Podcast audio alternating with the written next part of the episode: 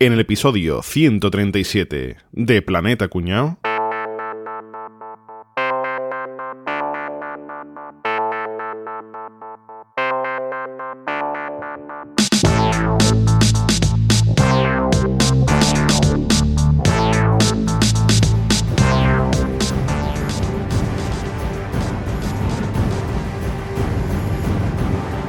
Año 40 a.C., en algún rincón de Roma, Ordeno que todas las legiones recorran hasta el último rincón del imperio y me traigan el mejor aceite que encuentren. varias semanas después, A ver, César, acabo de llegar desde Siria y os traigo este aceite que se cultiva solo en una finca con 10 olivos y las aceitunas se recogen solo un día al año por manos expertas, artesanas y muy ancianas. No, no me gusta la botella. Arrojarla al Tíber. A ver, César, hemos llegado después de encontrar este aceite que se cosecha en la ladera de un volcán, regado con agua de una fuente mágica y cosechada por cuatro vírgenes. Uf, quita, quita, quita, quita. Esto huele, esto huele a rayo. Arrojarla al Tíber. A ver, César, os traemos esta botella de aceite cosechado en el jardín de unas brujas, regado con la sangre de unicornio y recogidas por las manos de unas hadas. Coño, qué color más feo tiene. Al Tíber. A ver, César, mire usted, que vengo a pedirle clemencia porque hemos tenido una batalla en y a mí se me ha olvidado traer el aceite de panicacio cosano. Pero mira, nos hemos parado en una venta y antes de llegar aquí a Roma y he cogido esta botellita. ¿Es un aceite mágico? Que yo sepa, ¿no? Vaya. ¿Y está cosechado en algún lugar especial? Que va, si estaba en una tontería llena de mierda. Digo, además me han hecho descuento y me han regalado un quesito. Ah, maravilloso. Entonces, coño, este es el que yo quiero. Que el aniñito de tomate con merva me gusta hacerlo siempre con un aceite normal. Que me tienen hasta los cojones ya de traerme aceites mágicos. Oh, oh, oh, vaya pinta tiene la merva, César. Vente, vente, trae pan y moja, que ya verás. Hostia. very, very, very worst teatrillo ever. Very Melba Teatrillo Ever.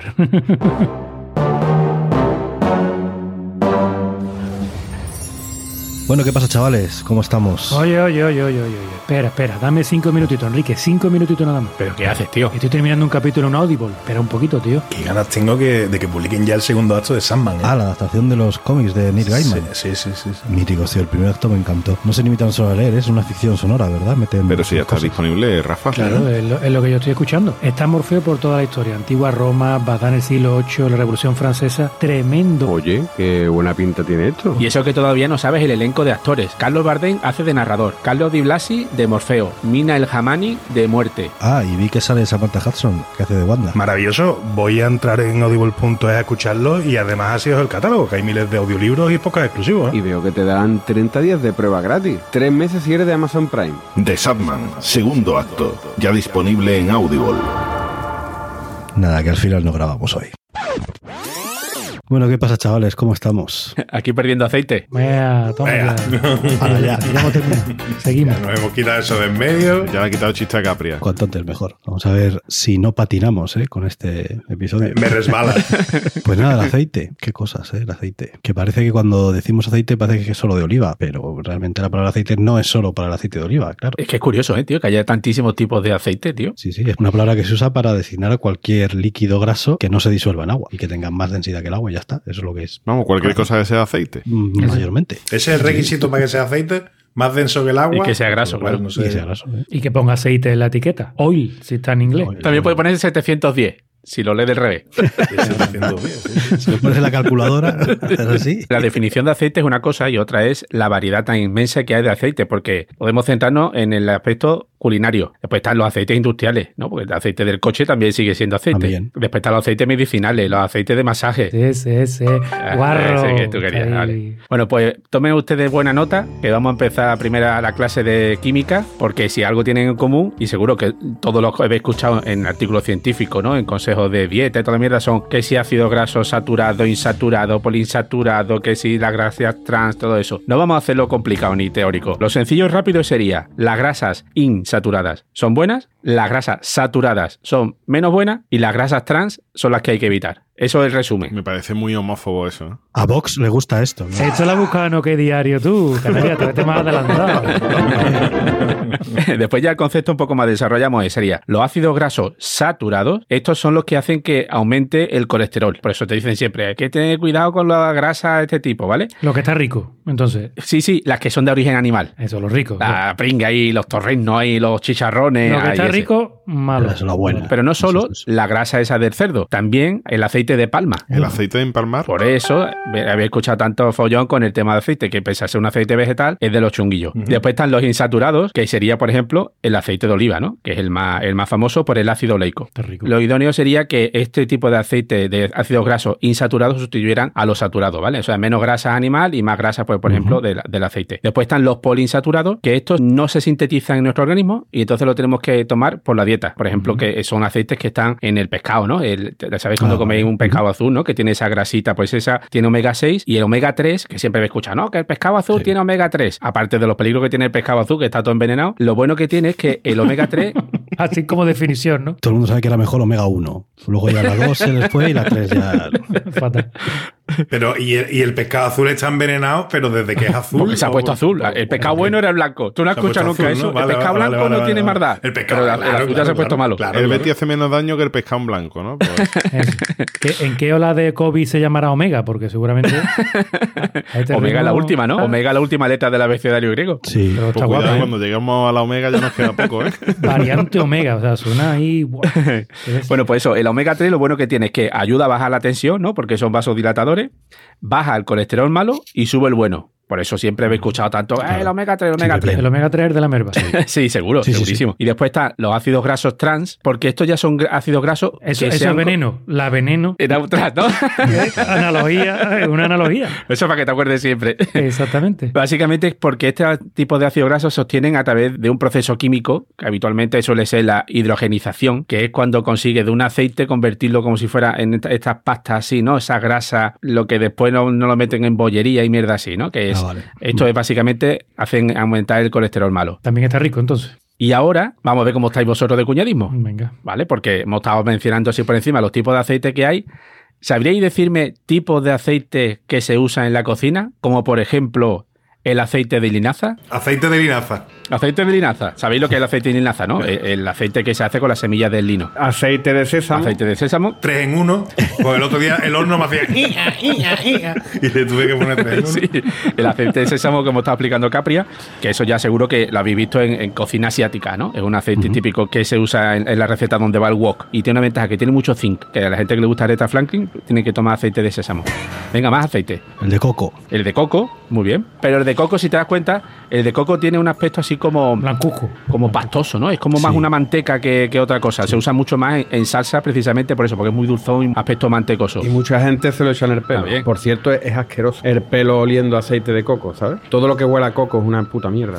Muerte al coco, así lo digo. Es el único alimento que no me gusta. Próximo episodio, el coco. El El coco. coco. Que viene el coco. Es que viene el coco y a mí no me da miedo, me da asco. que de verdad, es que no hay un alimento más asqueroso que el coco. Si nada más que hubiera coco de comer, yo no comía en mi vida. Que tú no eres mucho de comerte el coco, ¿no? No, no, no, nada, nada. ¿Y no hay cosa más asquerosa que las bolitas de coco? Eso es verdad. Ahí, ahí estoy, me subo en tu ¿O carro. un yogur que huele a coco? Es verdad. O los pasteles estos de pastelería que por encima le ponen un virutito de coco. No le eches virutita, hombre, por Dios. Quítale eso. ¿Cómo lo vamos a hacer así?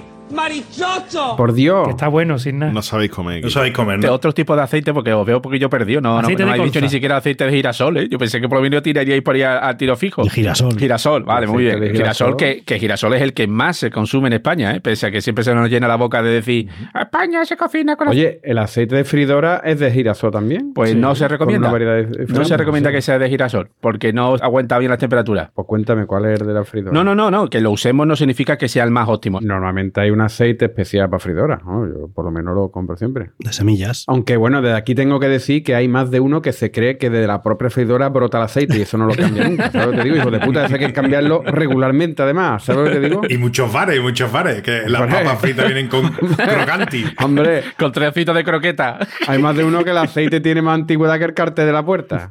te digo yo. Está azul. Con yo traspaso del bar con la freidora llena y, y ahí sigue, ¿sabes? Episodio patrocinado por Chicote. Cuando te aburres, Bajo, ¿qué haces? Porque fregar, ¿no? Hay otros aceites muy buenos, como por ejemplo el aceite de cacahuete. Este, por ejemplo, dice que es muy bueno para la freidora. ¿Qué pasa? El precio. Que el aceite de cacahuete es carísimo de conseguir, pero como a nivel nutricional y que soporta las altas temperaturas de fritura, dicen que es muy bueno. También está el aceite de nuez, que este tiene un gran valor nutricional y pasa lo mismo, que es muy caro. Entonces suele utilizar un poco así en, en alta cocina o también en productos medicinales. ¿no? Hay otro aceite que no sé si lo conocéis, que se llama aceite de navina o canola. Navina Fekira. De canola sí lo he escuchado yo. Eso se llamaba en mi colegio zumo de mi palo. Pues si alguna vez habéis leído aceite de navina, aceite de canola o aceite vegetal en los ingredientes de algo que estáis comiendo, os digo que está presente en el 95% de la bollería industrial, en las pizzas, en las mayonesas. Esto es aceite de colza. Hostias, qué mal rollo. ¿Qué pasa con el aceite de colza? Porque en Alemania el aceite más consumido, pero con gran diferencia, es el aceite de colza. ¿Pero qué coño es la colza? La colza, Un barrio. Un barrio de de colza. Te echas en la cama cuando tienes frío. La colza, que no es aceite de arcosa, es aceite de colza. pues si vais por la carretera seguramente la habéis visto y no habéis reconocido que, ah, coño, eso, eso es colza. Ah, los gatos muertos, dice. No, no, son como una hierba con florecitas amarillas que veis muchos campos sembrados y tú dices, coño, como si fueran jaramagos grandes. Sí. Pues esto es la colza. Hoy en día se está sembrando porque pagan más por eso que por el maíz. Y en España está empezando a sembrarse mucho colza para exportar porque aquí hay un gran tabú con la colza. ¿Y os acordáis vosotros qué pasó con la colza para que tenga la gente Joder. eh, este miedo? Yo no habría ni nacido, Pero ¿no? bueno, fue en el 81, primavera-verano del 81, cuando pasó todo lo gordo, ¿no? Y cuenta La qué fue lo que pasó exactamente, tío. ¿Qué pasó, Rafa? ¿Qué pasó? Sin enrollarme mucho, eh, la intoxicación alimentaria más grande de la historia de este país. Porque unos cuantos sinvergüenza se dedicaron a coger aceite de colza destinado a uso industrial, es decir, desnaturalizado. Desnaturalizado significa que se le añade, como hacen las farmacias con el alcohol, ¿no? Para que la gente no fabrique licores caseros, pues le meten un sabor chungo, ¿no? Pues ese aceite, alguna historia, para que no fuese atractivo para el uso culinario, porque era industrial de hecho, pues lo que hacían era aplicarle un chorroncito de aceite de oliva, una pequeña mezcla, y echarle anilina. La anilina viene a ser añil, ¿no? Un producto que, que se utilizaba para la pintura y, y lo que querían era darle el aspecto y el aroma y el sabor de un aceite perfectamente comestible. Eh, aplicándole la anilina, pensaban que con, ese, con esa aplicación y subiéndole la temperatura al aceite, eh, lo convertían ellos, bueno, en comestible, ¿no? Eh, digamos. Yo creo que no se lo querían ni ellos, obviamente. Pasó una cosa con este aceite que es que afectó a zonas humildes de España. Al principio, eh, los hospitales, pues estamos hablando de más de 20.000 personas intoxicadas a nivel nacional y, y casi siempre en zonas humildes y demás. ¿Por qué? Porque estamos hablando de un aceite que se vendía en una garrafa de 5 litros barato, Más barato. con un tapón En los rojo. mercadillos. Y en los mercadillos, en las tiendas de barrio, así y demás. ¿Quién iba a comprar aceite a los mercadillos? Pues quién no podía comprarlo en otro sitio, ¿no? Los tiesos. Yo he notado que los más ricos nos han envenenado porque buscaban la mejor calidad y nosotros buscábamos lo más barato porque no teníamos tanto dinero como ellos. Entonces tardaron muchísimo desde sanidad, en los hospitales, lo- los investigadores tardaron muchísimo en determinar el origen de la, de la infección. El Ministerio de Sanidad se quitaba de en medio, aquí todo el mundo se quitaba de en medio, pero la realidad es que murieron más de 3.000 personas por esta intoxicación en muy, muy, muy poquito Joder. tiempo. Y la de gente que quedó con secuela, porque eso uf, tremendo lo que... que quedó y que ha quedado, ¿no? Que, que ha quedado con secuela, porque es que estamos hablando del 81, hay muchísima gente viva que es víctima del envenenamiento, porque es el mayor envenenamiento de la historia de España y es bastante reciente. Esta gente les ha quedado síntomas como debilidad muscular, astenia, calambre, algias musculares, eh, articulares, o sea, los han dejado bastante tocados, ¿no? Eso soy yo un martes, ¿eh? Y yo todos los días. Un martes sí, que tampoco. Pues ya sabéis lo que ha pasado. Y ese es el motivo por el que el aceite de es impopular en España, por, por aquel envenenamiento masivo por culpa de unos cuantos caraduras. Es que a día de hoy no se te ocurriría ir a un supermercado a comprar aceite de colza. Eh, Seguramente es que ni lo encuentres. Si te pones aceite de navina te vas a reír y dices, ya estamos con el cachondeo. Pero si te pones aceite de canola o aceite para freír De semillas. de semillas vegetales y tú dices, ah, mira, Aceite de canola, el aceite de canola es el- la denominación que se le ha puesto a este aceite ya recientemente, terminando el siglo XX, empezando el XXI, Para quitar el nombre, ¿no? para ver si le cambiábamos el nombre, para ver si podíamos volver a comercializarlo, porque como apunta Caballeto no es un aceite perjudicial, no, no, claro, es un aceite es un complicado. aceite razonablemente saludable y, y a buen precio y que muy posiblemente, pues, eh, desde el punto de vista de la economía, ayudará mucho a retomarlo y a seguir consumiendo. ¿Sabéis cuál es el aceite que más se consume a nivel mundial? El de motores. El de girasol, entiendo. El de sésamo. El de soja. Coño, claro. Los chinos, los chinos. El aceite de soja, sí. Lógico. Nos comen los chinos. El problema es que este aceite dicen que es perjudicial para el corazón. Y después, otros aceites ya por terminar, sería, por ejemplo, el aceite de maíz, forma de margarina, por ejemplo. Espérate, la margarina, espérate un segundo, caballito, un segundo. La margarina es una hidrogenización de aceite, ¿sí? ¿Cuál es la buena o la mala? ¿La mantequilla o la margarina? Pues yo siempre me lío. La mantequilla es la La buena. mantequilla es mejor que la La margarina. o sea, la buena. tulipán, ¿qué es lo que es? Margarina. Margarina. Margarina. Eso es lo que está bueno. Entonces tiene que ser lo malo. Vale. Es lo malo. Eso es lo chungo. Perfecto, ya está, me queda claro. Detrás de cada plato sabroso hay una familia unida. Detrás de cada panza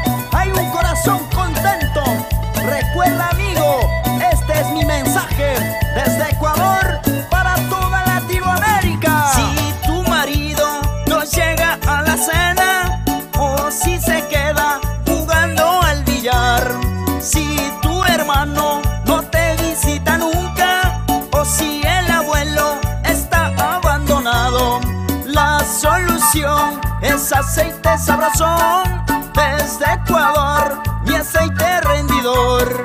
Una tortilla, un boloncito, una chuleta, un madurito.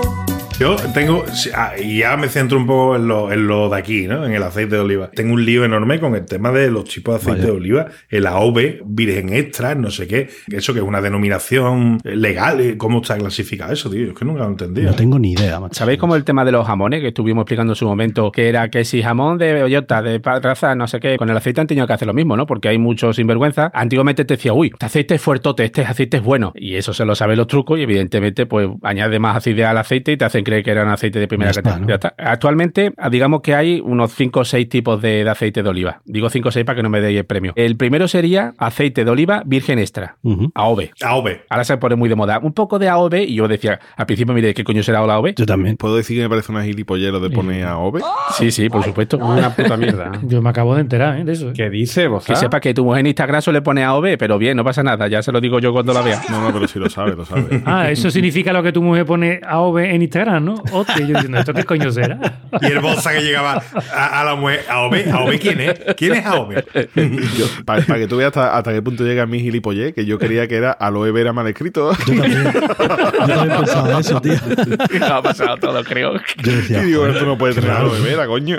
No, yo la primera vez que lo vi me quedé con el culo torcido. ¿eh? También. Pues el, el contiene 100% zumo de aceituna, básicamente. Aquí no hay procesos químicos especiales para manipular, no. Sin más. Zumo de aceituna prensada, en su momento óptimo de maduración. Por supuesto, hay unos mínimos de, por ejemplo, pues no puede ser olivas que ya se hayan caído al suelo. Lo único que controlan son, pues, por ejemplo, la acidez, que es máximo 0,8. Seguro, seguro, seguro que alguna de las que haya caído al suelo cae también ahí en el bote. ¿eh? Ese sería Seguro, el siguiente aceite, que es el aceite de oliva virgen. Ese es AOV. Eh, AOVs. AOV. AOVix. Pero a ver, si cae en el suelo y está en el suelo, como entonces, en menos de 3 segundos. Tres se segundos sopla, no, no le llegan los eh, bichos. importa. Eso no, no pasa La nada. regla de los 5 segundos, ¿no? Pues es que realmente lo que está diciendo Boza, la diferencia entre ambos es muy sutil, ¿no? Porque en este segundo, pues igualmente es zumo de aceituna, pero por ejemplo, permite que sea más ácido. Este aceite dicen que es el más recomendable de consumo, porque tiene muchos fenoles, que ese es el que realmente nos protege el corazón de las enfermedades cardíacas. Después estaría el aceite de oliva. No, El AOV. Ao, Ao, ao. Ah, ah, ah, eso es lo de que, que yo desayuno de toda la vida, pan con ao, ¿no?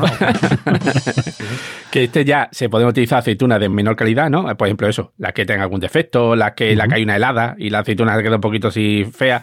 La aceituna chenique.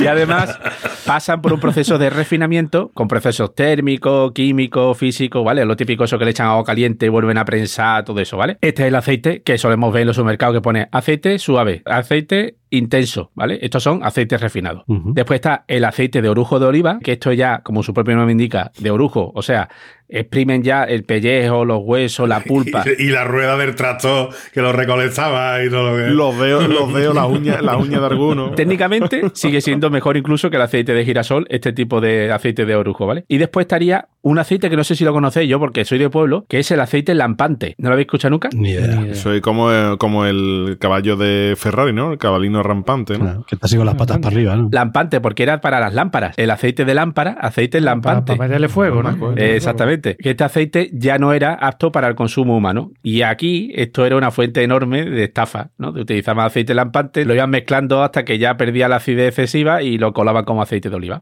Muy bueno, tío. Pues yo verá cuando mañana le pida el desayuno a la derba, la voy a volver loca. AOVE, tienes que pedir AOVE. Tomate, AOVE y jamón, AOVE y tomate. A ver qué me pone. Pero el zumo de aceituna tal cual, ¿no? De eso tendrá un proceso más complejo, ¿no? A mí sí- me ha parecido siempre como Pero aquí, no lo vas a contar tú, caballito, no lo vas a contar tú. Vamos a dejar que lo cuente otro, por favor. Otro que tenga un PDF más, más cortito. Se llama Planeta Cuñado, no el podcast de Caballeto. Planeta Valleto. Adiós. Y que diga esto el señor PDF. Habló de puntas latacones. Os voy a contar yo el principio del proceso. Sinceramente, yo pensaba que era mucho más fácil esto, ¿eh? Me parece un coñazo insufrible hacer aceite. Llega un meteorito y se carga a los dinosaurios. ¿no? Empezamos por ahí. Al inicio de los tiempos, no. Bueno, a ver. Primero, plantan los olivos. Y cuando se recoge esto, pues dice que esto se suele empezar a recoger en noviembre o diciembre. Cosa que yo desconocía por completo. Con todo el frío ahí. El verdeo de la aceituna es un poquito antes, por lo menos aquí. Pero perdeo que pegarle el ramalazo al árbol y tirar al suelo la aceituna. Aquí empiezan a recoger aceituna sobre septiembre Está aproximadamente. diciendo el verdeo de la aceituna, como si fuera, como si tuviera un campo de olivos y, y dos cooperativas de aceite. Lo mismo que vivo en Olivares, ¿sabes? Sí, es verdad. Gilipollas. Bueno, pues lo dicho, en noviembre o diciembre, pues se empieza a recoger la aceituna. Hay que recogerlo cuando esté madurito, justo. Dice, porque si es muy tarde, ya sabe pero aceite, coño, claro. O sea, no, ni antes ni después, justo en el momento, ¿no? Pues como todo, claro. Lo Eso como la carne. La carne como la quiere, pon su punto. Claro. si no, no está hecha. claro. Y si no está pasada. Entonces, claro, dice, ¿cómo recoger las aceitunas para que no se rompan? Porque si se rompen, pues eso luego hace que sepan peor el aceite y demás. Pues hay dos métodos.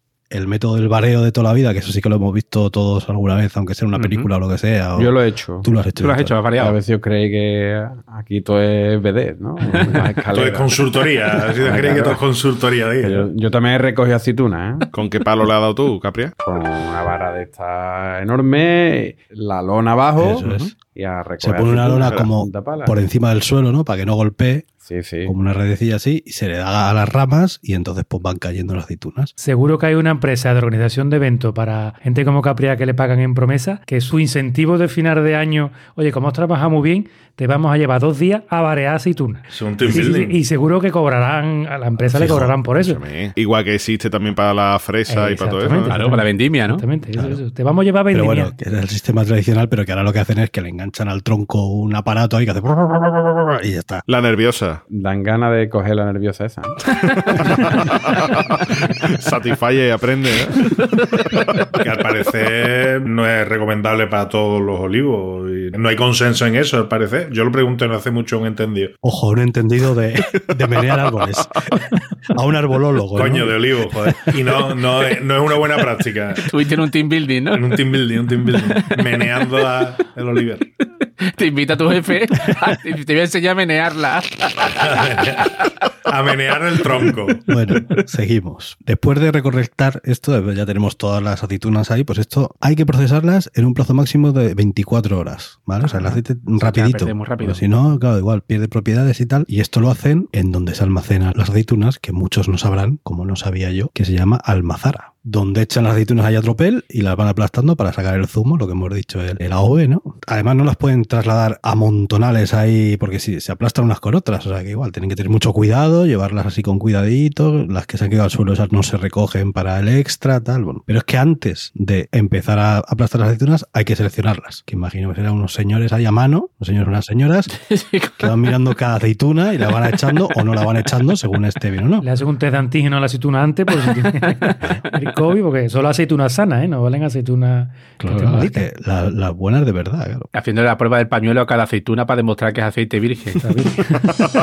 Todo esto imagino que, que- que ahora será mentira totalmente, pero bueno, eh, el proceso se supone que es así, sobre todo si lo haces en plan casero, ¿no? Y después, una vez que hayan seleccionado todas las aceitunas, las lavan bien. Y ya está. Y yo aquí ya no digo más. Aquí me planto. Ya, ya ahí ya se acaba el aceite, ya. Por mí ya... Que se acabe, ¿no? La elaboración. Esa es la parte importante, ¿no? Claro, ahora viene lo peor. Ahora viene lo Que peor. Enrique me ha dejado a mí la parte complicada porque yo no la entendía, porque ahora vienen palabras raras. Es que Como Enrique la mitad de las palabras no las entiende, dice que es porque somos andaluces, pero en realidad es porque no las entiende, simplemente ya está, no tiene vocabulario. Entonces, después de la limpieza, cuando está la aceitunita bardeadita, limpia, fresquita y está diciendo, "Joder, ¿cómo está esta aceituna? Viene el proceso de molturación. ¿Qué dice usted? ¿Cómo? ¿Qué, qué es eso? Eso Enrique Madre no lo entiende, porque eso no tiene que tener ni traducción al vasco, molturación. Se te lo acabas de inventar ahora mismo. No, no, no me lo he inventado, es así, se llama morturación. Es muy fácil, consiste en triturar y romper la aceituna, incluyendo el hueso, para facilitar la salida y la separación del aceite. O sea, se podía traducir por el exprimir, ¿no? Que tú has dicho, ¿no? El zumo de aceituna. Pero hay que llamarlo molturación para Hay que quedar llamarlo guay, ¿no? morturación para que quede fino, exactamente. Hay que, es que si no, no puedes cobrar el litro a cinco pavos. Exactamente, Esto exactamente. es como lo de los barcos, ¿no? Que a todos lo llaman distinto para ir de guays. Derecha, izquierda, estribor, favor, no sé qué, pero qué coño. Molturación, aplastamiento, ¿no? Hemos quedado, ¿no? Hoy en día esto se hace con trituradores metálicos, ¿vale? Pero en el pasado se hacían con molinos de piedra. Piedra, machacaban todas las aceitunas.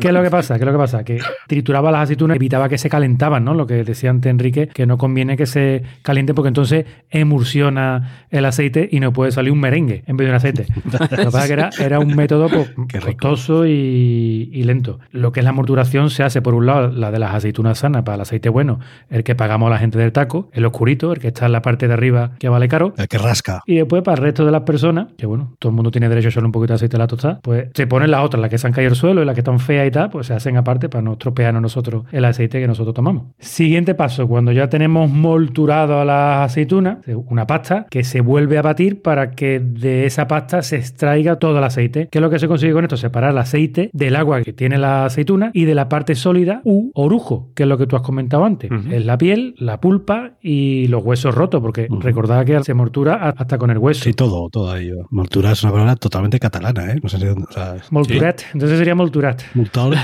¿no? Molturat la aceituna. La oliva, la oliva. Este batido que se le hace para el aceite no puede superar los 30 grados para que no se oxide el aceite y que el, el aroma se mantenga. Vamos, que en Andalucía en verano no se puede hacer. Claro, por eso se coge noviembre y diciembre, ¿no? Noviembre, diciembre es la Está época. todo pensado. Después viene otro paso que es la centrifru... fre- fren- centrifru- Has puesto tú bastante lavadora. no, Darle vueltas. el rápido la lavadora. Tú ibas a decir esta parte porque Enrique no sabía las palabras, ¿no? Decía tú, ¿no? Exactamente, sí. Ah, vale. Pero le voy a decir yo que yo me explico mejor. Yo hablo como si fuera de Valladolid, de la parte este de Valladolid, pero hablo muy bien. De la parte caliente de Valladolid, Pero ¿no? que Donde hace calor. Si es que no me dejáis terminar, tío, me interrumpí, pues me desconcentráis.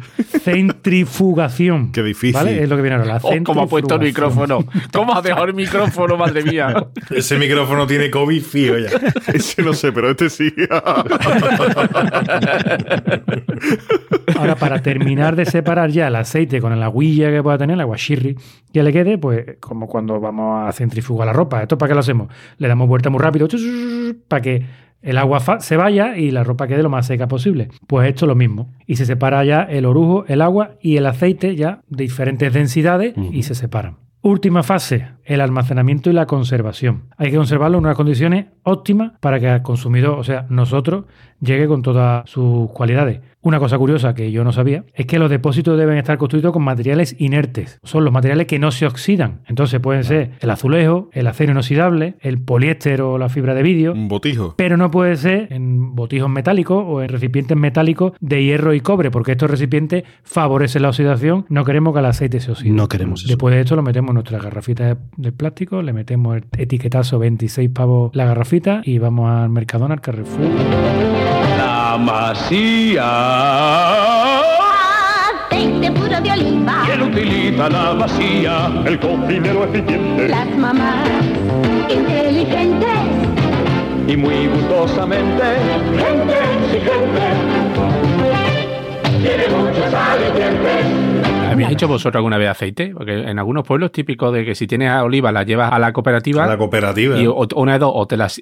Yo he visto las dos cosas, que te las prensan y te mira, pues te has dado para cinco garrafas, o directamente, ¿cuántos kilos traes? 20. Pues lo- estos son 17 litros. Tú llevas las olivas y este directamente el aceite ya convertido. No es el tuyo. No es 100% tu aceite, porque no son tus de tus olivas, sino lo Un intercambias. regalo muy típico en Navidad en algunas zonas rurales. A mí, me, a mí me pasa todos los años. A mí me regalan todos los años una garrafa de aceite de oliva de 5 litros, virgen extra del bueno de cooperativa, del que está que te muere de bueno.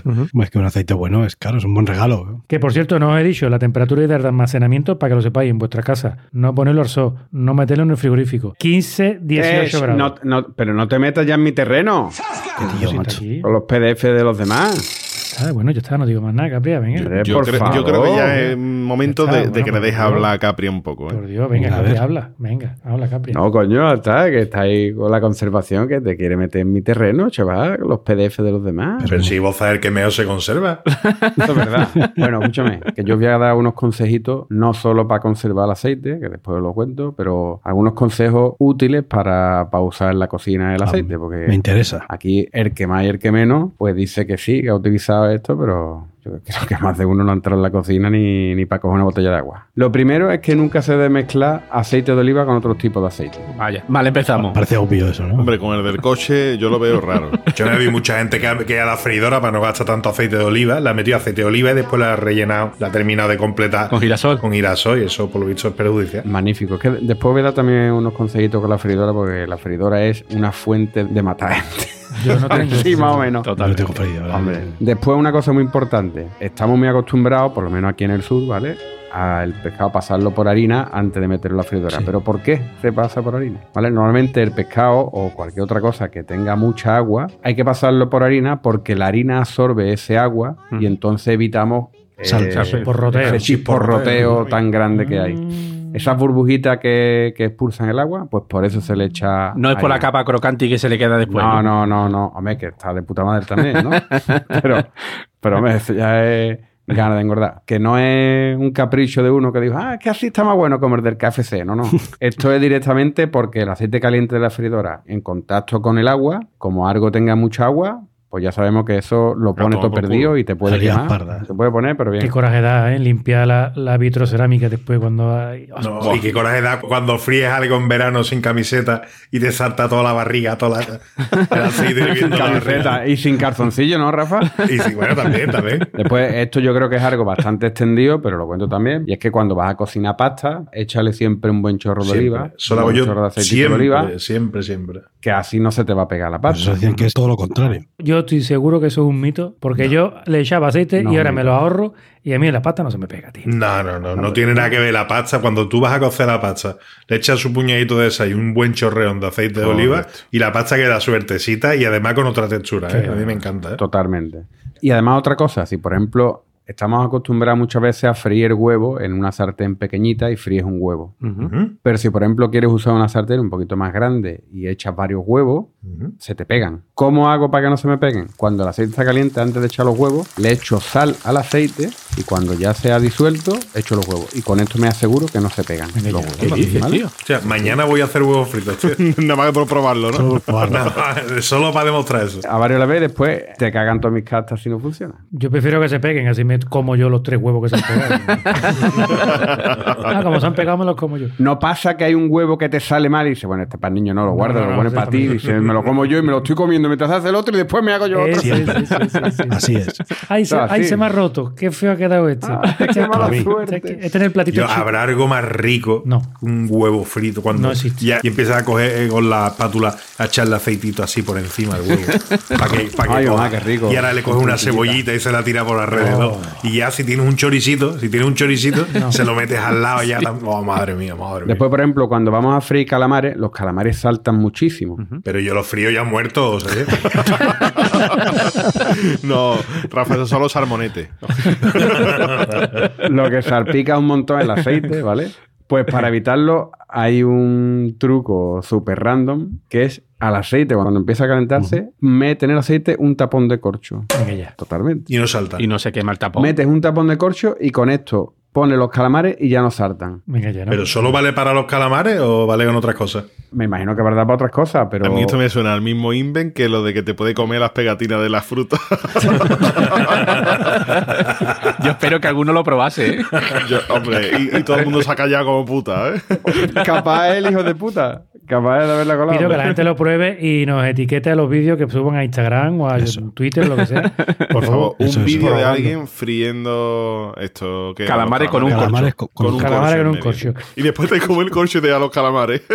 Si hay más de 30 vídeos subidos, etiquetándonos, sorteamos unos auriculares. Correcto. Usados por uno de nosotros. Tengo yo alguno por aquí que es. Otra cosa, ¿vale? Porque si- casi todos los consejos en el aceite se utiliza mucho, sobre todo para temas de freír y demás, pero bueno, se utiliza también para muchas otras cosas, sobre todo para alinear las ensaladas, ¿vale?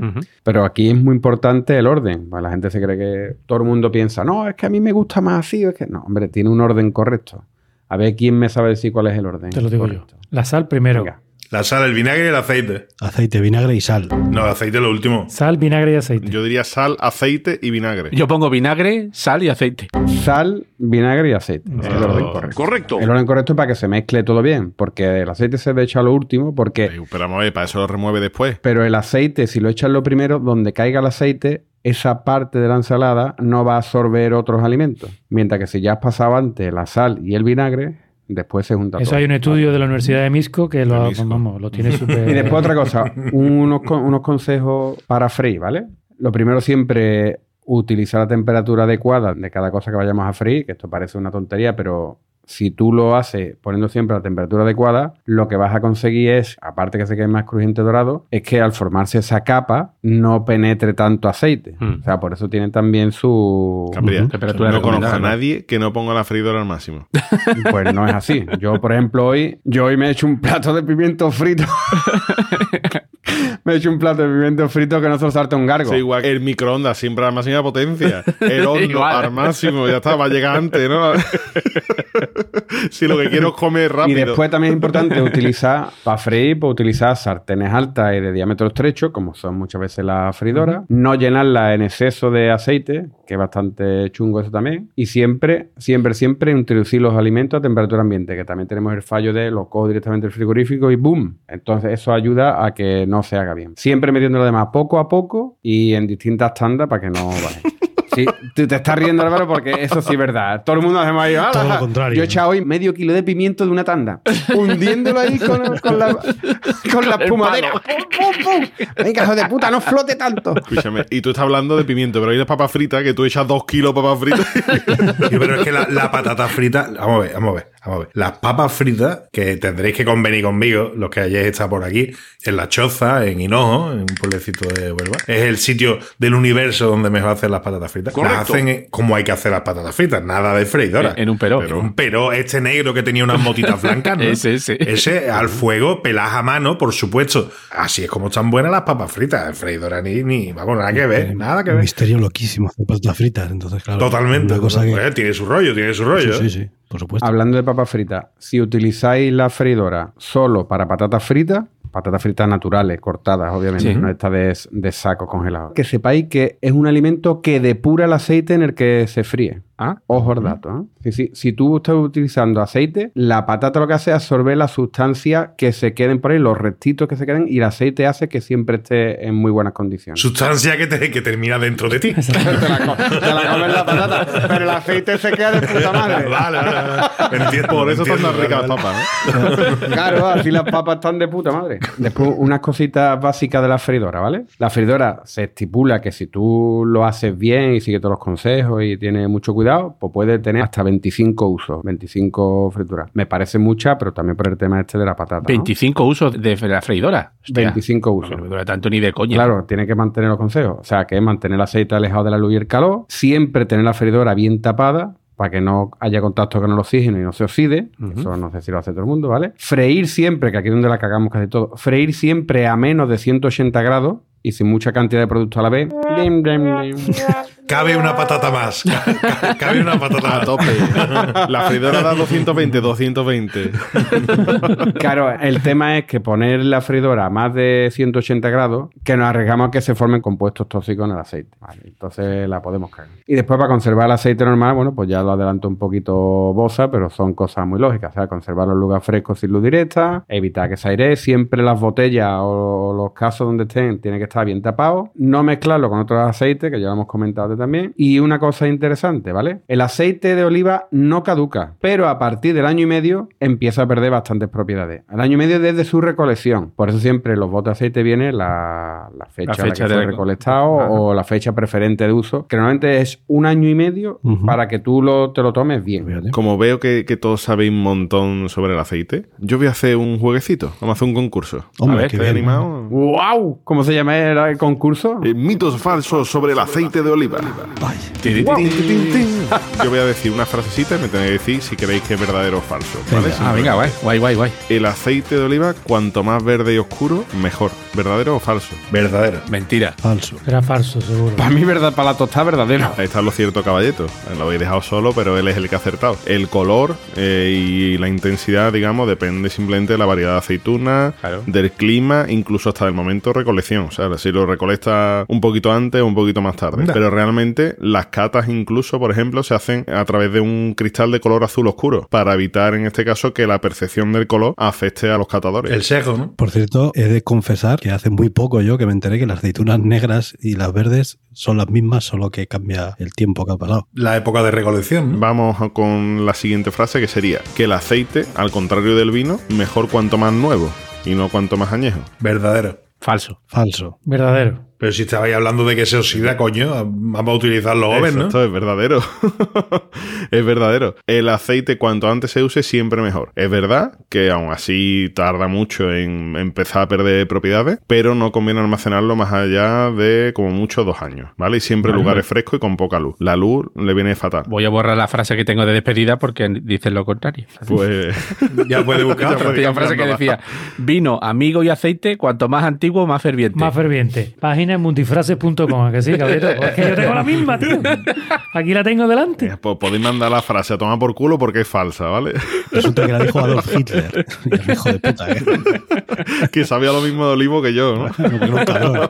Ya por joder. No, pero la frase está bien porque dice, mientras más antiguo, más ferviente, más fuerte, ¿no? Más no significa que sea más bueno, sino al Ah, claro, ¿no? sí, sí, tienes Eh, razón. El Yo lo aceite yo no lo significa entendido. lo mismo. Sí, sí, Vale, sí. vale, sí, vale. Bueno, antes habíais hablado de que el mejor envase es una garrafa metálica. ¿Verdadero o falso? Falso. Mm, falso. Falso. Falso. Tenía que ser de acero inoxidable o de Venga, aluminio. Falso. ¿Y cuál creéis que es el mejor envase entonces? Cristal. Cristal. Plástico. Cerámica. Plástico. Mira, mira, mira los deditos. Mira los deditos. Oy, oy, oy, oy, Toma para ustedes. Hace una peineta. Sí, va, dos, una por cada mano.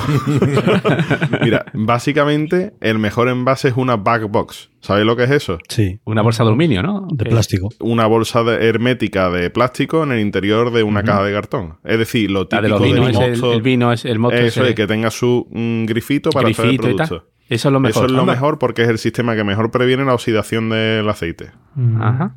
Curioso. Y además tiene su grifo que lo vuelve a cerrar. Tío, interesante. Correcto. ¿Y por qué Pues yo no he lo visto nunca esa presentación, tío. No lo he visto nunca. Será caro, no imagino, ¿no? Yo sí la he visto, pero es verdad que no es la más común. Bueno, siguiente. El aceite de oliva virgen extra es el mejor para freír. ¿Verdadero o falso? Verdadero. Falso. Falso. Falso. Falso. Verdadero. Siempre hemos escuchado, no, para freír eh, que no sea virgen extra. Girasol. O incluso la gente hasta de girasol. No, no. Vamos a ver, la única razón por la que la gente dice eso es por el dinero. no hay otra razón.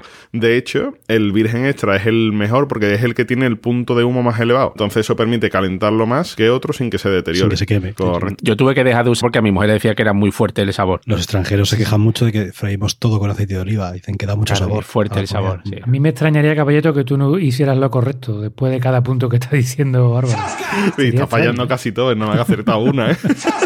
Yo le he copiado dos y he, fa- he fallado las dos y entonces ahora digo lo contrario. y estoy acertando. Cuando se ve turbio significa que se ha estropeado. ¿Verdadero o falso? ¿Qué dice Caballeto? Falso. Verdadero. Verdadero. Falso. No, es falso, es falso. En este caso. Vale, de hecho, cuanto más oscuro quiere decir que, es más, que está más fresco. De hecho, cuanto más líquido y más transparente está, es porque se va el pozo abajo. Entonces, mm, está ya más añejo el aceite. Ujú. Y además, cuando fríes tú el aceite, fríes cuatro o cinco veces el mismo aceite, el aceite está mucho más líquido y mucho más transparente que cuando sí, lo se ve la ya primera de otro color. Ya. Es agua chirri. Lo pones así al trasluz y ese aceite ya es blanco Ya casi. ni, ¿no? ni aceite ni nada. Bueno, al parecer, esto yo no lo sabía, ¿vale? Pero hay un, un mito que dice que si tú metes aceite en la nevera y se solidifica, quiere decir que no es un buen aceite de oliva o que está mezclado con otro tipo de aceite. ¿Creéis que esto es verdadero o falso? Falso. Verdadero. Verdadero. Es falso. Caballito está acertando ahora, ¿eh? Desde que, desde que habéis metido con él, está acertando. Lo está buscando en Google ahí rápido. No hay ninguna prueba que se pueda hacer de este tipo para determinar si realmente es un buen aceite de oliva o no. Sea, pero de- cuando tú metes la latita de merva en el frigorífico y la sacas, la tienes que dar un ratito porque si la abre, el aceite no es aceite, es una cosa blancuzca aquí.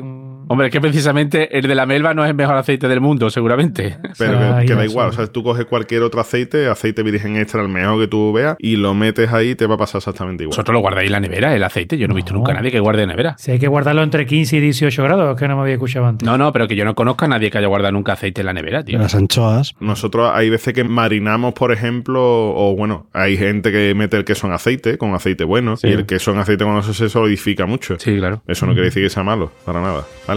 El aceite es bueno para el colesterol, ¿verdadero o falso? Verdadero. verdadero. Verdadero. Es verdadero. Verdadero. Verdadero porque es rico en ácido oleico que aumenta el colesterol bueno y hace que el malo se vaya acumulando en el hígado que lo expulsa. Pero en crudo, claro. No frito. No frito. Claro. Eh, Después, el aceite de oliva virgen extra engorda más que otros aceites. Verdadero. Verdadero. Falso. Falso, no tiene por qué, ¿no? Es falsimer. Produce la misma cantidad de energía y, Claro. y aporta 9 calorías por gramo, que, vamos, que eso es igual que cualquier otro aceite. Y ya el último, eh, dice, el único aceite de oliva saludable es el virgen extra. No. Falso. Falso. No. Sí que es verdad que el virgen extra contiene más antioxidantes. Es lo único que te puede decir, pero vamos, por lo demás, todo exactamente igual que cualquier otro aceite de Y yo oliva. expliqué yo que los fenoles era lo que te protegía el corazón y eso lo lleva cualquier aceite Ah, de sí. oliva. O sea que Muy bien, bueno, pues tenéis un buen nivel, habéis aprobado el test. Eh, ole, ole, ole, yo he remontado, ¿eh? Me he visto el suspenso. ahora. Él será mi aliado para terminar con el problema. Juntarse en la mesa está siendo exterminado. Hay que rescatar el sabor de hogar para que la gente Usa Sabrosón, aceite rendidor. Este gran amigo para darle sabor.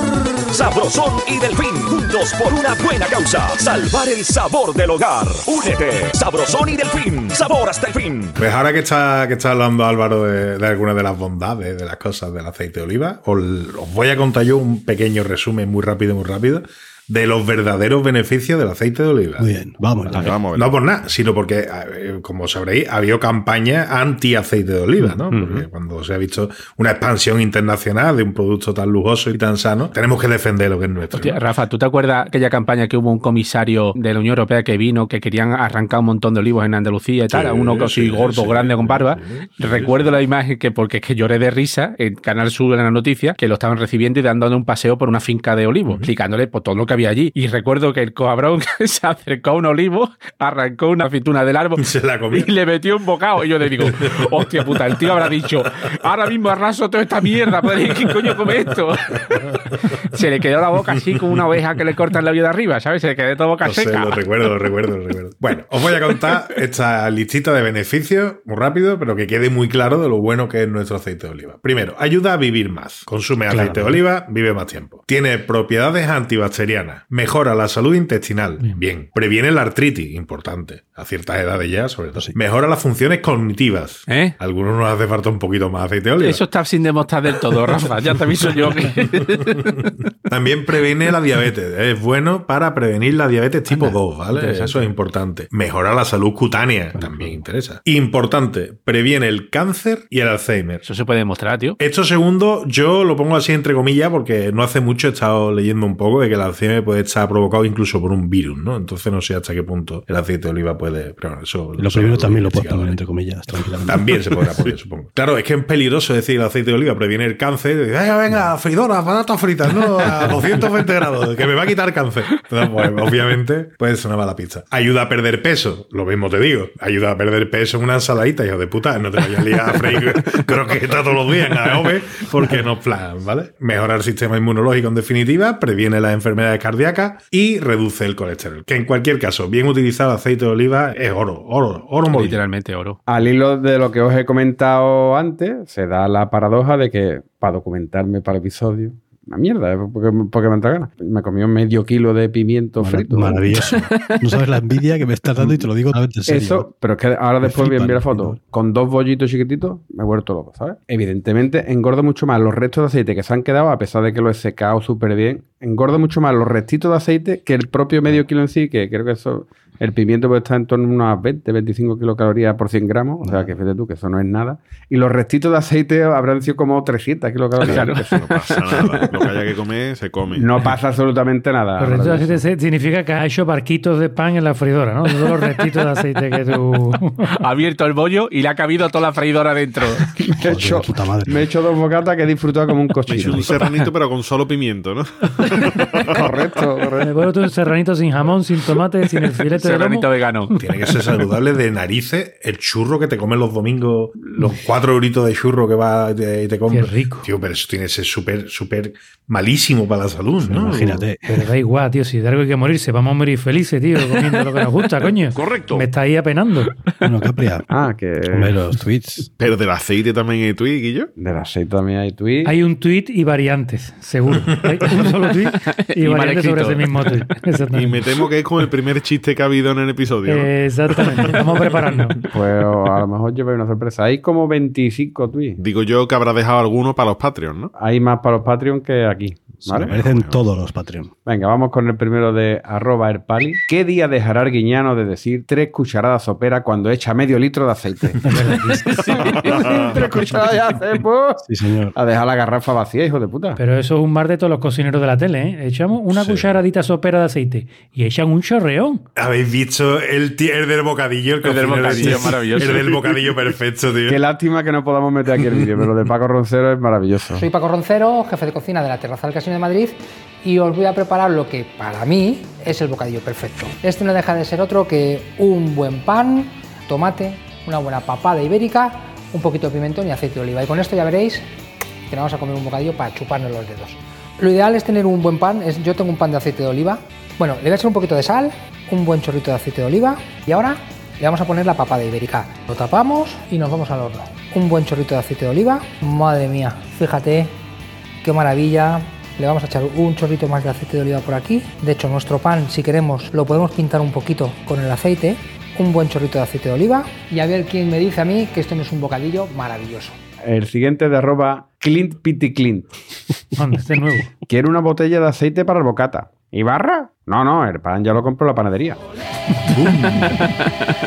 el siguiente de arroba catacerca. Estás como rara. Uno de tus días sensibles. ¡Ah, se me ha derramado aceite hirviendo en los ojos. Ah, los insondables misterios del alma femenina. Cabrón. Qué hijo de puta.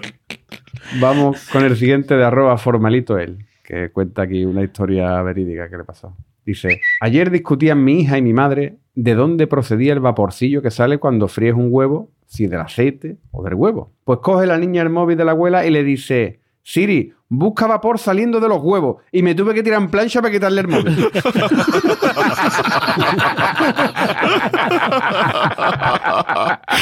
Lo peor que este tweet seguramente no estaba escrito en modo de coña, sino basado en hechos reales. El siguiente es de arroba el conde chico. Sin aceite de palma ni azúcares añadidos. Que no te lo voy a chupar pesado. Venga, el siguiente es de arroba consejajala. Ahora resulta que si tocas el clasón cuando le estás mirando el aceite al coche no hace gracia. Yo soy ese gilipollas que le doy siempre, tío.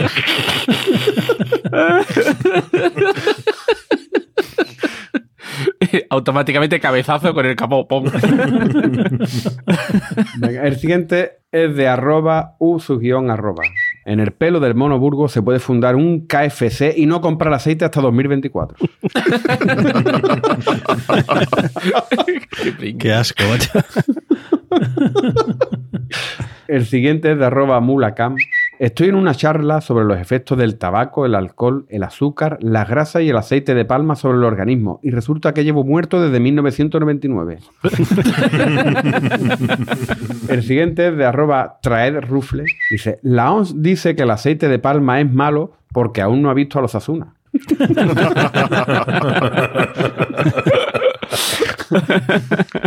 Venga, el siguiente de arroba Klausman. ¿Eres bueno en algo, guapo? Haciendo paella.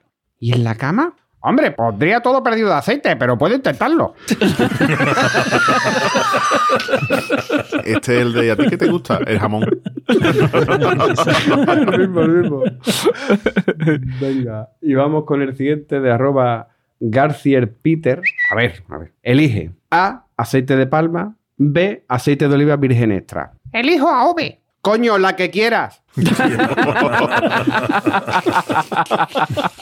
Luego está, está aguantando el chiste ahí, eh, pensando que lo estropeábamos, ¿eh? Esta estaba ahí cogido con alfileres. Digo, esto se cae. y hasta aquí los los tweets del aceite. Maravilloso. Pero como digo, tengo una selección más amplia para nuestro Nuestros queridos mecenas de Patreon. mecena. mecena. Muy bien, pues nada, que entren ahí a ver, a echar un vistazo a patreon.planetacunao.com y que miren a ver. Así que venga, señores, vamos a ir diciendo adiós, despidiéndonos, que esta gente ya pues tendrá que irse a desayunar o lo que sea. Así que venga, Boza, hoy el primero. Hombre, me toca a mí primero. es que solo hay una página web en internet que diga, tú pones frase de aceite y solo te sale una página web. Entonces, bueno, de ahí tenemos que tirar, este es nuestro recurso. Esto, más que una frase, es un consejo para oyentes y para vosotros también. Yo creo que menos para Capria, porque Rafa se salvaba, pero ya ve para mí que está la cosa que pega bocado. Entonces, para todos vosotros. Con aceite de bellota sale pelo hasta en las botas. O sea, que ya sabéis lo que tenéis que echar en la tostada, macho, porque está ahí todo que... Estaba a punto de acabarte el refrán. ¿eh? Pero escúchame, habrá que echar solo en el pelo, no en la tostada, ¿no? ¿O qué? No, yo- hombre, porque sea más agradable, porque vamos, aquí ya... Yo creo que me lo echaba en la cabeza y se me rebaló a la espalda. También te aviso. Al culo. Y caía por la rayita del culo después. Pues venga, Álvaro. Pues nada, yo aquí en- entre olivares os digo hasta la próxima. Qué oportuno, ¿eh? También, tío. Y bien Olivares tiene Olivares. Rafa, Pregunta del fiscal. ¿Es cierto que usted, el día de los hechos, se cagó en los muertos? Ese repe, Rafa. sí, tío. Me, me da igual. termínalo, termínalo. Buenísimo. merece la pena. Es una variante, una variante. Ese es buenísimo. Ese no lo terminamos. Ya la ha dado, ya Ese la ha no lo dado. Ese no lo terminamos. Se viene. Ese no. Se viene. No voy a poder. Ese no va a poder. Venga, no reírse, no reírse para que lo Me terminemos. pongo en serio. Me- voy a quitar la cámara para no veros la cara. Esto es verídico, esto es verídico, tío, que esto es verdad. Es que esto ha pasado. ¿Es cierto que usted, el día de los hechos,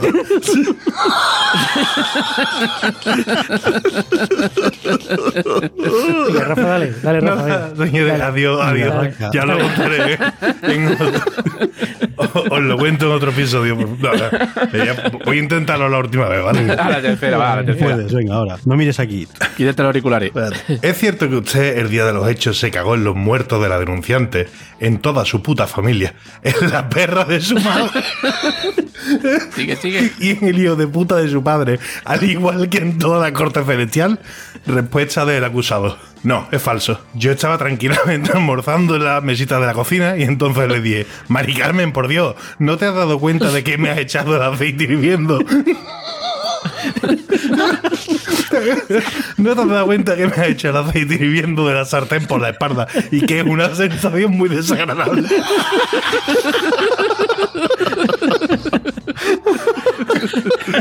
Es que es muy grande ese tío. Y yo conozco este meme hace más de 20 años, pero es que me río igual cada vez que lo veo, tío. Madre mía. tío. Es Esto lo maravilloso. contamos en Los Abogados, ¿no? En el episodio que Los hicimos. los Sí, abogados. sí. Escúchenlo, por favor, escúchenlo. Ay, bueno, Capria. Bueno, yo me voy a despedir con un refrán sobre el aceite. Bueno, oh, dos. Dos. Dos. Me han gustado, ¿vale? Dice, la verdad como el aceite quedan encima siempre. Ah. Muy bien, muy bien, muy bien. Y otro que, que me gustan a mí especialmente este tipo de refranes, porque se está perdiendo el conocimiento de- del campo y demás, que dice, aguas por San Juan quitan vino, aceite y pan. Madre mía. Ajá. Así que me por. San Juan que no llueva. Claro, porque se carga todo, las uvas, se carga la aceituna y, y los cereales, ¿no? Mucha sabiduría, caballeto. Pues estoy sorprendido que nadie lo va a decir, así que me lo habéis dejado en bandeja. Cada mocholo a su olivo. ¡Hala! ¡Qué bien traído! Venga, desfilando. Que se lo tenía yo guardado para de los pájaros. Pues nada, venga, recordad que nuestro Twitter es Planeta Cunao, nuestra web planetacunao.com y nuestro grupo de Telegram, telegram.planetacunao.com. Y eh, os queríamos contar, este episodio lo hemos grabado porque ha salido votado en patreon.planetacunao.com. Allí si nos queréis echar una mano económicamente hablando, ahí podéis tener unos planes maravillosos, hay regalos y tal. Y una de las cosas que podéis hacer es que de vez en cuando ponemos una encuesta y aquí estamos, eh, pagando lo que debemos, que era grabar este episodio, que es el que han elegido nuestros mecenas. Que no eres solo mecena, que eres integrante de Planeta Cuñado. Sí, sí, Sí, sí, sí. eh, Puedes elegir tema, vaya lujo. Sí, sí, además ponemos un listado de unos cuantos y el que sale es el que grabamos. Así que venga, señores, hasta la próxima. Adiós. Adiós. Adiós. Hasta luego.